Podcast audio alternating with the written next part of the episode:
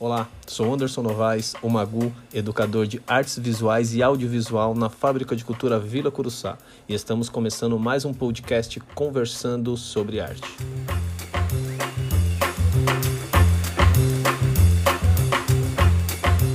E hoje eu tenho o prazer de conversar, matar a saudade de, um, de uma amiga. Conhecemos através aí das andanças das festas, hip hop, breaking e falar algumas besteiras por aí. Essa minha amiga, DJ Lika Marques. Lica, a fala é sua, se apresente para a gente conhecer um pouco melhor. Oi, tudo bem, Magu? Tudo bem, pessoal aí que está ouvindo o podcast? Obrigada pelo convite, é um prazer estar participando aqui com você disso. E, bom, como você já disse, eu sou DJ, né? A gente tenta aí, já tem uns 30 anos que a gente está aí nessa tentativa. Mas, brincadeiras à parte, eu fiz muita coisa bacana, tive oportunidade de fazer muita coisa legal dentro da, da música, independente do circuito, eu tive muita sorte, cara. É, e é muito, muito legal falar contigo, porque a gente já brincou bastante e até estava na pré-entrevista aqui falando que dessa vez eu vou falar sério, mas eu acho que eu não me aguento tantos minutos assim falando sério. É, te conheci através do meu irmão, DJ Brown, e ele sempre falou muito de você, sobre suas festas, sobre você tocando. É, e aí eu quero saber de você, assim, como foi esse início para tocar? Como foi esse início, as primeiras festas, primeiro rolê, equipamento, tudo muito caro? Como você falou aí, há uns 30 anos na luta, talvez as, a, os equipamentos, o acesso era muito difícil nessa época, né? Há uns 30 anos.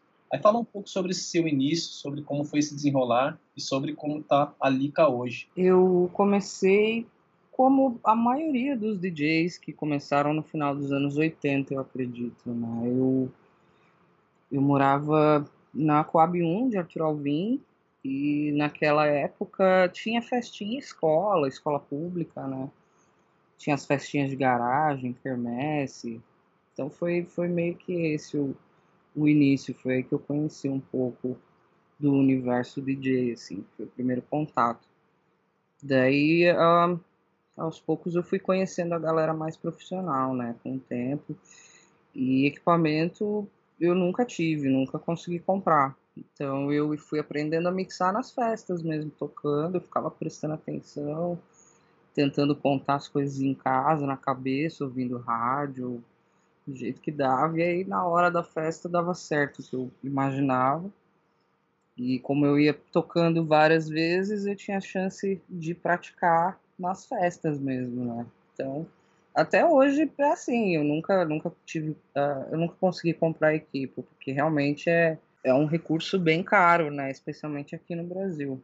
E quando você tem família, tem paga aluguel, enfim, a vida, a vida bem básica do brasileiro, né? Fica um pouco complicado para a gente investir em tecnologia, ainda mais em tecnologia que não é fabricada aqui no Brasil, né? Mas eu tenho grandes amigos, cara, que são irmãos que nunca me deixaram parar de tocar, é, mesmo não tendo equipamento, eles sempre tiveram lá. O seu irmão mesmo é, é um dos principais hoje em dia é o principal cara que me dá a mão e fala, não, mano, você vai fazer as coisas, te empresto aqui porque você precisa. É lógico que nem sempre ele pode, né? Porque ele também usa as coisas. Mas ele é o anjo da guarda da vez aqui, cara. Ele, o Nico, já teve muita gente que, que me ajudou e eu fico até emocionada com isso, porque pela falta de, de recurso, eu pensei em, em parar e, tipo, seguir uma vida mais tradicional, né, corporativa, aquela coisa toda que, que para o artista é, é, bem complicado, a gente fica bem triste, mas a necessidade fala mais alto, né? Então, das vezes que eu pensei em parar, cara, esses meninos estiveram ali na frente, falou não, não vai parar não, cara, vem aqui, você vai usar o meu, isso é, isso é muito legal, isso eu, essa força eu vejo muito na, na cultura hip hop, sabe? Isso é muito legal, cara. É, muitos, muitos amigos também já me ajudaram bastante, além da família de sangue, né, os amigos da família ali da rua, é, toda a caminhada de, de grafite, caminhada no próprio hip hop, e eu acho que acima de tudo a amizade, né, que, que perdura aí por anos e anos. Os meus, meus maiores amigos ali que eu conheci através do hip hop, da pichação, a gente nem fala sobre hip hop e pichação hoje, a gente fala sobre Hoje sobre outras coisas, né? Dores nos joelhos e filhos de alguns aí, né? Porque a idade passou. E é muito louco saber que as pessoas estão aí ainda pintando, dançando e resistindo, né? Acima de tudo. O hip hop é uma cultura de união muito forte, né? É, eu não sei se você realmente ali, quando começou ali nas festinhas, começou no hip hop, se foi rap, breaking, mas eu acho que só de você ter falado que foi na quebrada, é, ZL, eu acho que já é a identidade do hip hop. Eu acho que o hip hop não é só a, a, os quatro elementos, mas assim a atitude, né? Então a gente já cresce dentro de uma cultura hip hop morando na periferia, que é essa cultura de resistência, né? Cada um na sua quebrada, mas sabendo que a cultura da resistência, né? A cultura do hip hop em si, ela é muito forte. É, além, de, além da cultura dessa resistência, né? Do povo pobre, povo preto, das mulheres, eu quero saber como foi para esse início, você como mulher, é, dentro do hip hop, se houve algum, algum tipo de, sei lá, de resistência e como era a cena, se tinha uma visibilidade, se tinha mulheres que tocavam nessa época, mesmo contando todas essas dificuldades financeiras, né? Tem algumas outras dificuldades e barreiras que a gente enfrenta por aí. Como era a cena das mulheres nessa, nessa época que você começou? E como você vê essa cena hoje? Ah, quando eu comecei, eu não, não conheci nenhuma mina na época, até porque eu não tinha, eu não ia para muito longe, né? Então, meu conhecimento ficava meio que ali no bairro, nos bairros próximos, nos, nos clubinhos próximos. Então, eu não, não conhecia nenhuma mina, na real. E isso foi muito louco, porque eu percebi que eu estava entrando num, num mundo que era dos meninos, né? E isso era muito doido, porque eu não queria que me vissem como uma menina. Então eu automaticamente acabei adotando uma postura meio de moleque. Eu não queria que me tratassem diferente pelo fato de eu ser menina. Então eu me esforçava tipo muito mais para tentar fazer uma coisa mais legal, para eles focarem no som, sabe? Para olhar e falar, nossa, isso é legal. Quem foi fez? Ah, foi uma mina. E que isso fosse um, sabe, passasse como se fosse nada, que tipo, a galera prestasse atenção no som mesmo. Isso na época até rolava, porque, cara, especialmente em clube, não tinha esse foco da, da exposição do DJ. Então, muitas vezes você nem via a cara do DJ, você não sabia nem quem tava tocando. Então, tipo, ó, pra você ter uma ideia, eu cheguei a tocar em clube que só tinha uma, uma janelinha, assim, na cabine, saca? Era, tipo, meio que no porão, assim, a cabine, ficava uma janelinha, você olhava os pezinhos da galera, assim, na, na pista. Então a galera nem te via, era outro esquema. Passei por umas coisas bem bizarras, como mulher, sim, não vou mentir para você, não vou romantizar o início, porque tiveram situações, assim, que foram bem complicadas, e se eu não fosse casca grossa, cara, eu tinha rodado bonita, sabe? Mas, enfim, eu fui, fui conhecer meninas que tocavam assim algum tempo depois que eu, que eu comecei, que eu comecei a ir para os clubes e conhecer outros lugares, né? E o que me deixava um pouco triste, na real, porque eu falava, poxa, eu queria também trocar uma ideia com, com menina, né? Eu só andava com um moleque, por mais que você seja cabeça aberta e tudo, eu, eu tinha 12, 13 anos, sabe? É uma fase complicada, você está passando por uma transição, então tem muita coisa que rola ali, que é legal você ter uma, uma parceira do lado, assim, também, para dividir as coisas que você tá achando que tá errado também. Mas enfim, eu tinha uma cabeça muito boa, eu fui uma, uma criança precoce, tive que lidar com umas coisas meio sérias, assim, precocemente, por conta de, de família e tudo, então a gente acaba amadurecendo mais cedo. É, hoje em dia, hoje em dia o mercado está aí, né, bem aberto para a diversidade, o que eu acho maravilhoso e tem que estar tá mesmo, não só para menino, para menina, tem que estar tá aberto para etnias, para tudo, né, cara? Porque a arte ela, ela é colorida, a arte ela vive da diversidade. Então, quanto mais diferente, mais legal. A gente não pode ficar bebendo da mesma fonte, né? Eu acho que o bacana da arte é, é, é, é, a gente se surpreender, é ver uma coisa que você não espera. Isso só vem quando você vai de encontro a uma outra cultura que não a sua, né? É, acho que eu falei demais, nem lembro mais que você perguntou, mano. é, mas eu acho, eu acho que tu, tu, tu, respondeu na lata, assim, o que, que foi.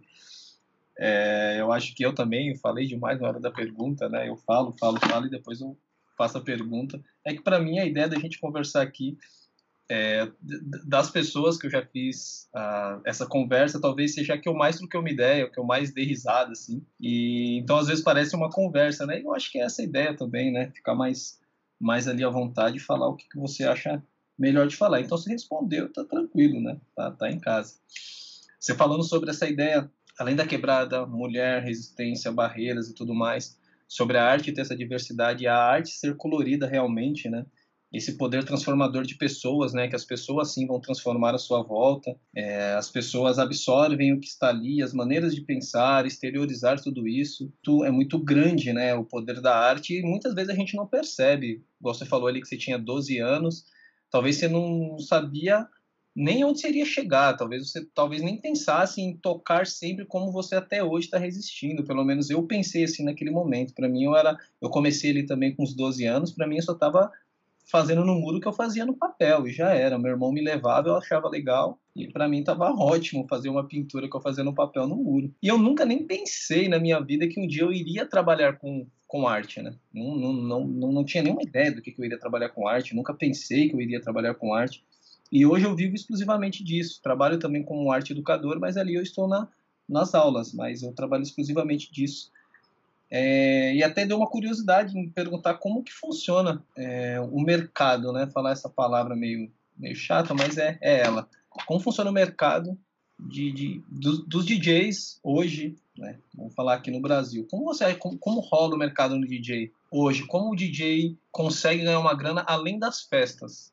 E principalmente agora que a gente está nesse momento de pandemia, como que funciona isso? Como funciona a parte da renda aí? Como o DJ ganha uma grana? Ah, eu acho que o DJ ele é sobretudo um sonoplasta, né? Ele, ele é meio que produtor. É muito difícil você você entrar nessa nessa cultura sem ter uma noção de edição, sem ter uh, um mínimo de conhecimento de um, de um software de áudio, especialmente hoje em dia. Então, ah, o que a, a gente acaba fazendo, falando da, de, dessa fase que a gente está vivendo agora, que está todo mundo em casa, né? Pelo menos quem pode, né? E eh, a gente trabalha com edição, pega os frilas da vida, edita os podcasts. Aliás, se precisar, tô aqui. Eu sei que você faz também, dando salve só. E eu tenho feito uns projetinhos de, de vídeo com trilha minha também, mas esses vídeos eles são mais focados falar um pouco sobre a cultura, mas de uma maneira mais abrangente, sabe? Sem pegar, falar só de um gênero ou só de um segmento. Eu tô, tô fazendo, chama Visão DJ. São uns vídeos que eu estudo bastante para poder gerar um conteúdo legal, faço uma curadoria com maior carinho, assim, para tentar levar um, um respiro para quem não pode sair de casa e, e, gosta da cultura, né? Quer quer estar tá conectado com a coisa ainda e e mais pela questão da, da saúde mental também, né? Porque eu acho que a, a arte e a cultura são, são as chaves, cara, para a gente não bater os pinos nessas épocas, assim. Eu acho que principalmente agora, quem não, não tinha nem a noção do que via e sentia do que aquilo era arte, produções audiovisuais, produções visuais, eles estão tendo uma noção muito maior do, do, do poder transformador ali, né? Do que, que é do que, que é a arte em si, né? Como a arte pode ser algo que te conecta, conecta e dialoga com o outro, né? Com o seu espaço, com tudo, né? Até o nome desse podcast é Conversando sobre Arte, que a ideia é exatamente essa, conversar sobre, sobre essa arte que é transformadora mesmo. Eu tenho um puta de um prazer de, de ver educandos voando por aí, aprendizes que eles estão é, arrebentando no mundo audiovisual, no mundo das artes visuais, no mundo das artes plásticas, e vê-los trabalhando e a gente tem essa preocupação da saúde mental desde o início, desde a sala né, de aula. Ali a gente nem chama de curso, né, a gente chama de ateliê, que realmente é, uma, é um momento de experimento ali.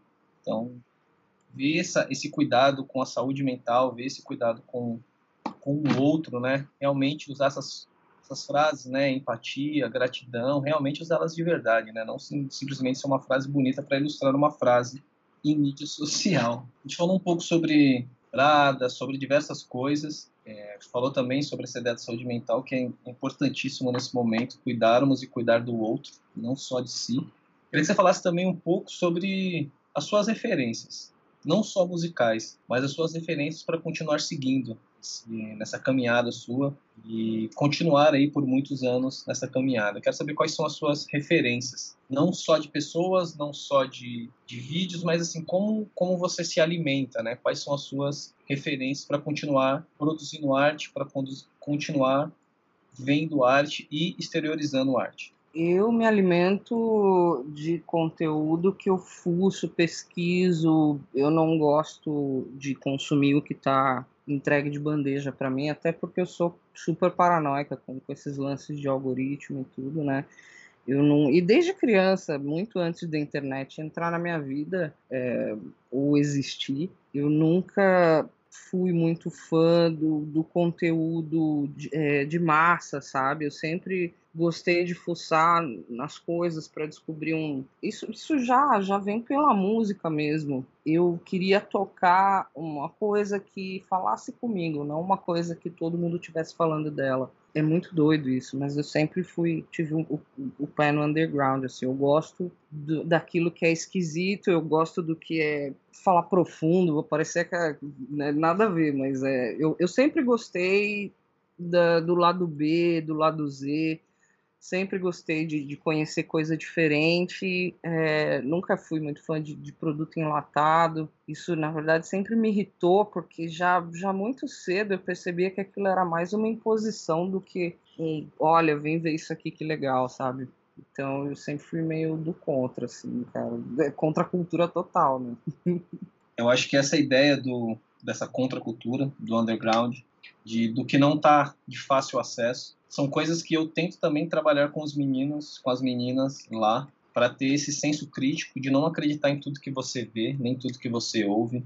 E isso no âmbito geral, né? Seja no, numa questão política, não só política partidária, mas o, o, social já é uma política, né? O conviver já é uma política. E a gente sempre trabalha muito isso. E a gente percebe que parece que vai ficando um pouco mais difícil, porque o poder midiático ele é muito forte, né? Vemos aí diversas os nomes que estão agora em voga, né, que é da fake news, que sempre existiu, seja numa fofoca, sem nem existir uma mídia social, e isso já existia ali no nosso convívio geral, né? Mas como a gente tem esse contato e a gente acaba sofrendo de, de materiais midiáticos também, como Instagram, Facebook, WhatsApp, que, que são interessantes, e até o Skype que a gente está usando aqui agora para se comunicar, cada um da sua casa. Como você consegue ver o poder da mídia social influenciando essa molecada agora, que está começando no meio artístico. Eu sei que tem lados positivos, tem polos negativos também. É, eu quero saber a sua opinião sobre essa ideia das mídias sociais hoje.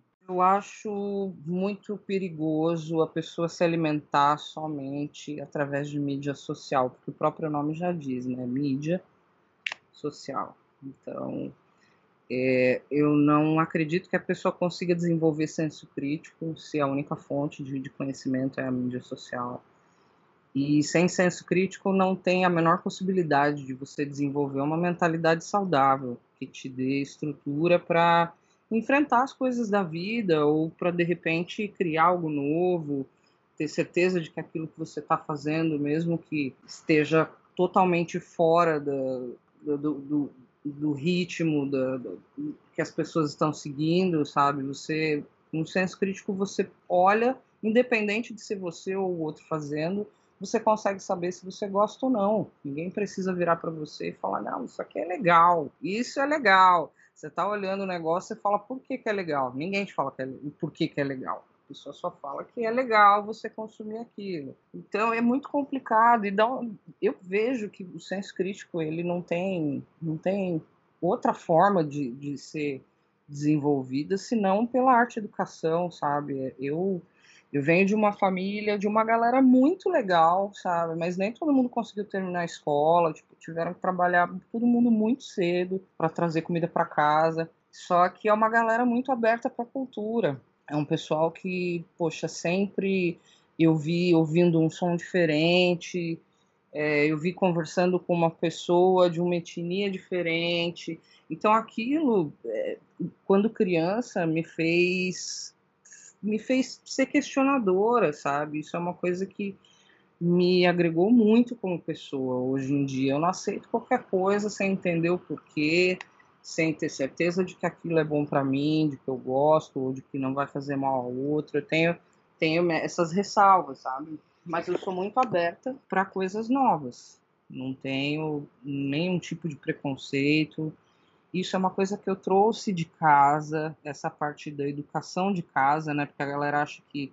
A galera que eu digo tem. tem eu já ouvi muita gente falar que acha que, que a pessoa tem que receber educação na escola e, e enfim, a coisa começa em casa. É, é em casa que a gente vê um respeitando, respeitando o outro, vê a batalha, reconhece isso e, pô, eu eu teve uma, uma época da, da minha infância que eu não, não, não podia conviver com a minha mãe, que ela não tinha condição de sustentar todo, todos os filhos. Então, tipo, eu fiquei um tempo com meu tio, minha avó, e daí esse meu tio era muito louco, porque é, ele ficava assistindo. Como era o nome daquele programa? Lanterna Mágica, cara, na TV Cultura. Então eu era uma criança com oito anos de idade que eu ficava vendo animação às duas horas da manhã com meu tio isso para mim marcou de uma forma tão legal, porque eu prestava atenção já na trilha, o que, que era tocado para acompanhar aquele desenho louco, que não era, um, não era coisa para criança, né? Não eram animações infantis, era coisa muito louca. E eu adorava aquilo. E com o tempo eu fui entendendo o quão importante aquilo foi para mim.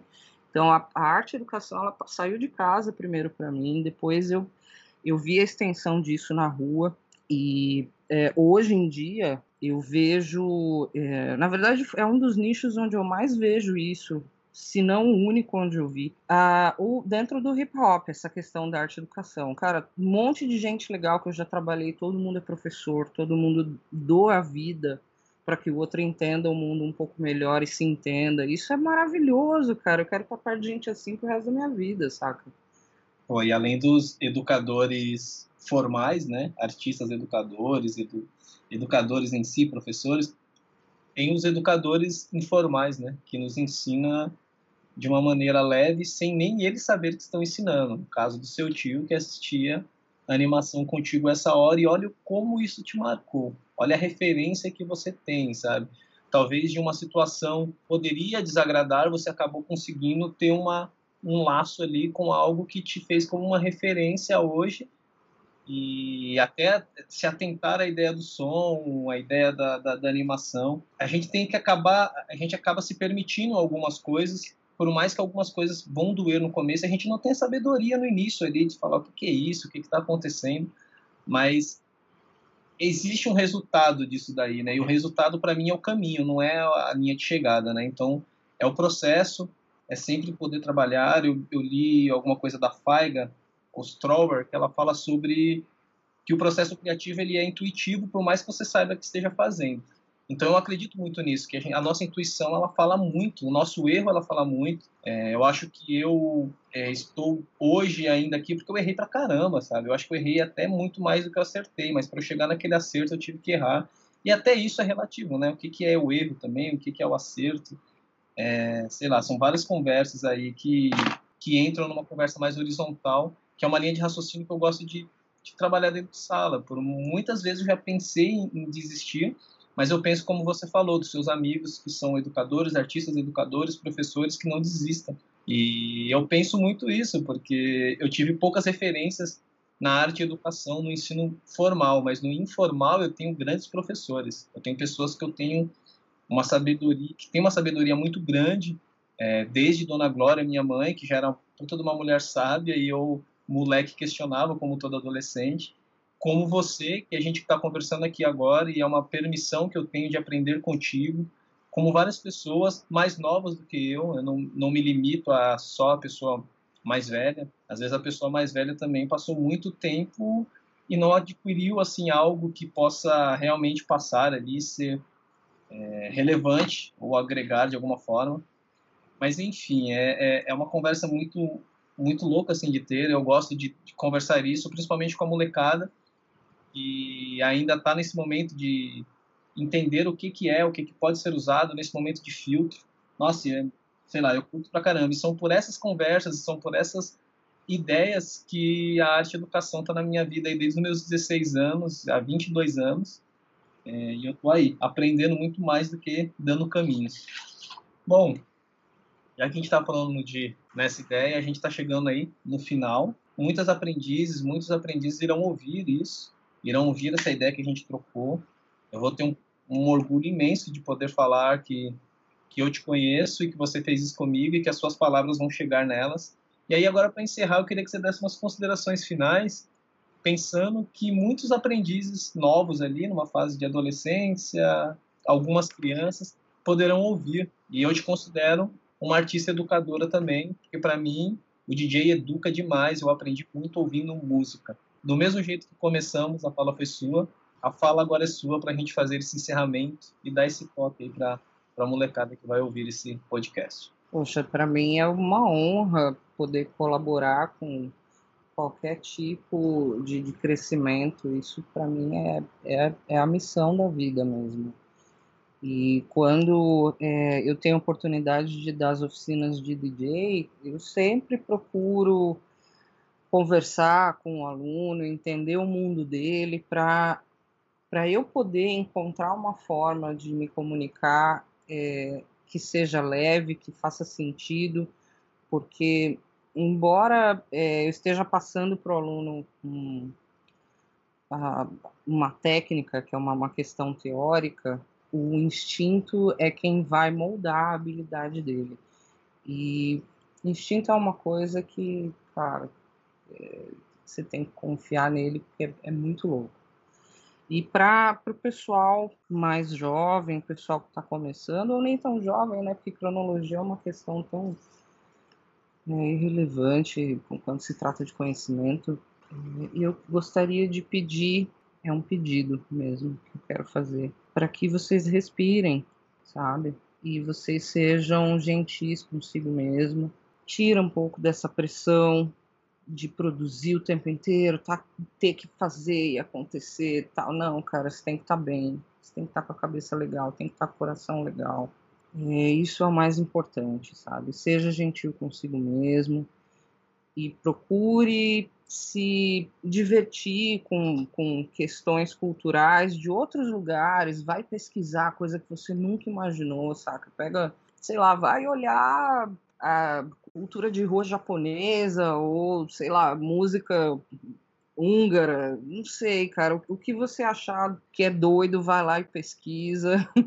Culturalmente, eu digo, porque arte, eu acho que é, é isso, é, é a surpresa da coisa. E dali você pode se surpreender de verdade e se inspirar e fazer uma coisa aqui dentro do nosso país que pode parecer muito legal para outras pessoas que se sentem deslocadas, né, dentro da, daquele, daquela caixinha que, que a mídia coloca. Então, cara, sejam gentis consigo mesmo, sejam pacientes, não esqueçam de respirar. Eu sou do, super do Tai Chi, isso me ajudou demais na vida, cara, porque eu era mega ansiosa. Então aprendi a respirar, isso mudou tanta coisa na minha vida. Também quero pedir para que vocês continuem na minha vida sempre, porque a minha vida é muito mais legal com vocês por perto. Obrigada pelo convite, aí é uma honra ter participado, cara. Valeu. Eu fico muito feliz também de você ter topado. É, e se depender de mim, claro, nossas vidas sempre estarão por perto. Quero ouvir muito que a gente troque uma ideia ainda mais para frente. Espero que essa loucura passe para a gente poder poder te dar um abraço, para a gente trocar umas ideias, poder dar risada, né, acima de tudo, mesmo conversando sério, levando a brincadeira a sério. É, é isso. É, eu sou Anderson Novaes, Magu, educador de artes visuais e audiovisual na Fábrica de Cultura Vila Curuçá, Zona Leste de São Paulo. Estamos encerrando o podcast Conversando sobre Arte. Tive o prazer de conversar com essa amiga aí, que tem o prazer de falar isso. Uma honra. Vika, muito obrigado. Eu que agradeço. Um beijo.